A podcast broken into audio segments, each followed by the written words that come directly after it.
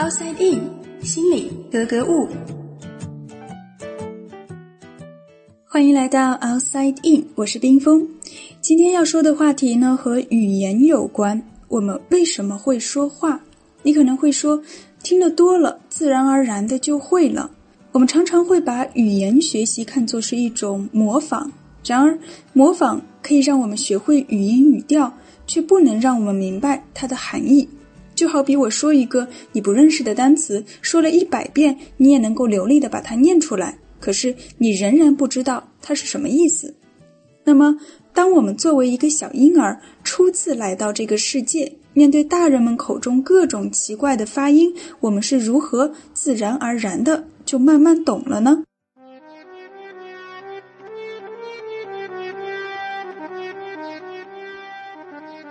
想象一下，有一天你只身来到某个遥远的部落，那里说着你完全听不懂的语言，你只听到他们在那里叽里呱啦的，你被迫要在那里住下来，没有人给你做翻译。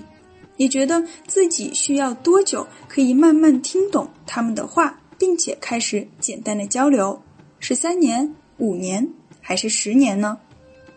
事实上，这正是我们作为一个小婴儿初次来到这个世界所面临的场景。当时的我们仅仅用了一年的时间就可以做到简单表达了。你可能会想，那是因为爸爸妈妈一直在教我，他们拿着一只苹果对我说：“要不要吃苹果？”于是我就会知道这个东西叫苹果。可是，为什么你知道要把“苹果”这两个音连在一起，而不会认为它叫“吃苹”呢？为什么我们会把苹果的发音和苹果这样东西联系在一起，而不会认为它所指的可能是妈妈拿着苹果的手呢？在一片杂乱无章的声音当中，作为婴儿的我们是如何学会正确的断句，并且明白这些名词所指代的真正对象呢？这就是我们今天想要一起探讨的。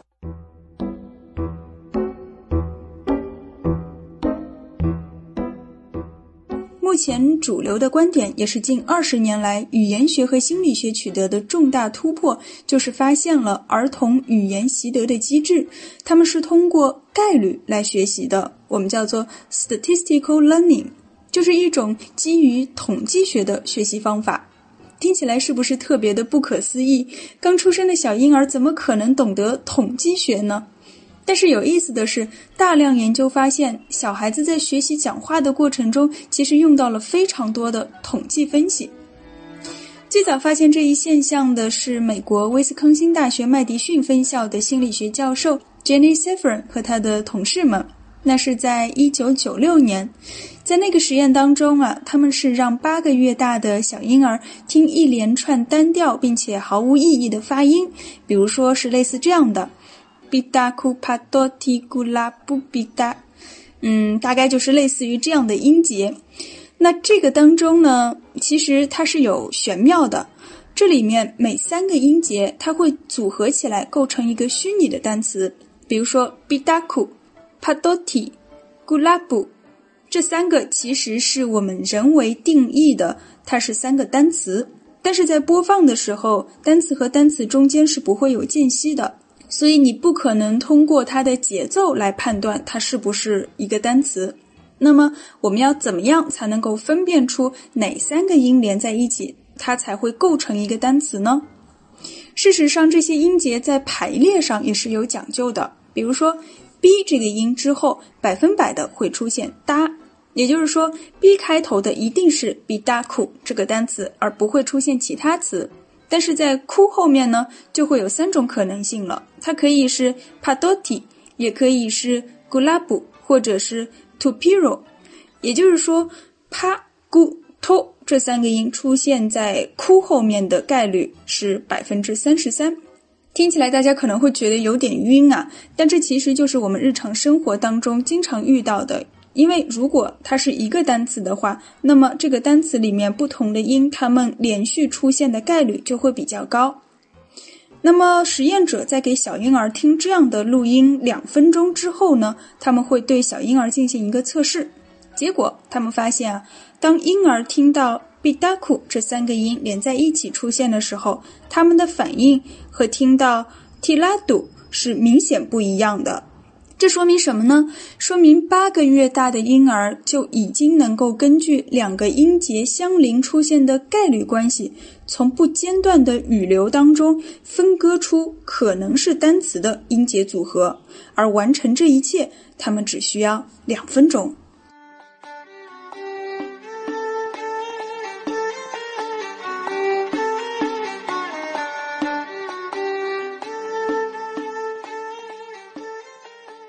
统计学习理论，它可以解释为什么我们会知道“苹果”是一个词，而“吃苹”就不是。因为我们可能会不断的听到“吃苹果”“洗苹果”“削苹果”“买苹果”等等，“苹果”这两个音连续出现的概率要比“吃苹”多得多。于是呢，我们的小脑袋通过一种神秘的算法就知道了：哦，原来苹果它是一个与众不同的存在，它可能代表了某种特殊的含义。为什么我们说这是一种神秘的算法呢？因为它究竟是如何在我们还没有学过数理统计的情况下，就可以自动完成如此复杂并且高级的计算，至今仍然是个谜。但这个现象的确已经被大量的实验观察到。不仅如此，婴儿的语法习得似乎也遵循了统计学习的规律。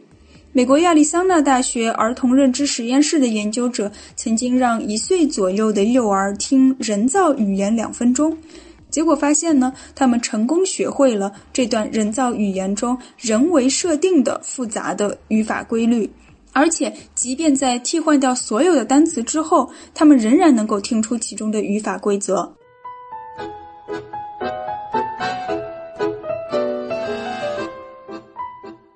概率统计，我们知道了苹果才是一个真正有意义的词，而吃可能是一个动作。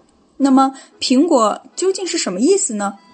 因为当我们睁开眼睛，会有太多的物体同时进入到我们的视线当中，如何将听到的名称和所指的对象准确建立起联系？答案可能依然是通过概率学习。不过有意思的是啊，在这个过程当中，人际互动似乎是一个比较关键的环节。因为在二零零三年发表的一项研究当中啊，研究者是让来自西雅图的九个月的婴儿学习汉语普通话。那实验呢，一共是持续了一个月，包含了十二次的训练。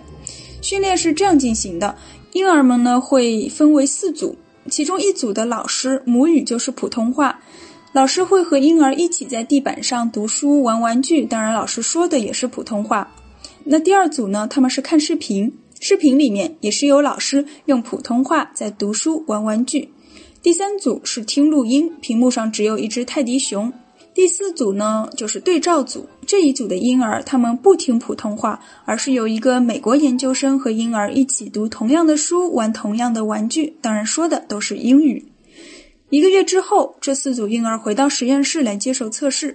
结果，在这四组当中，只有听真人说普通话的那组，也就是第一组，是明显表现出学会了识别普通话的发音。他们的成绩甚至达到了听父母讲了十一个月普通话的中国婴儿的水平。那相比之下呢？看视频和听录音的孩子，他们的成绩和对照组是差不多的。由此可见。婴儿的语言学习并不是一个被动接受的过程，它似乎还必须要通过真人互动来完成。但是这里其实也有一个疑问，就是所谓的真人互动，它的关键点到底是在真人还是在互动？这可能还需要更多的研究。其实每次聊到婴儿的话题，都会有这样的感慨，因为这些其实都是我们曾经亲身经历过的。可是长大后的我们，回过来看看当初那个小小的自己，我们究竟了解多少呢？或许我们每个人都是天生的统计学家，而现在呢，我们要努力的去学习统计学，然后用它来研究曾经的我们小脑袋里究竟在想些什么。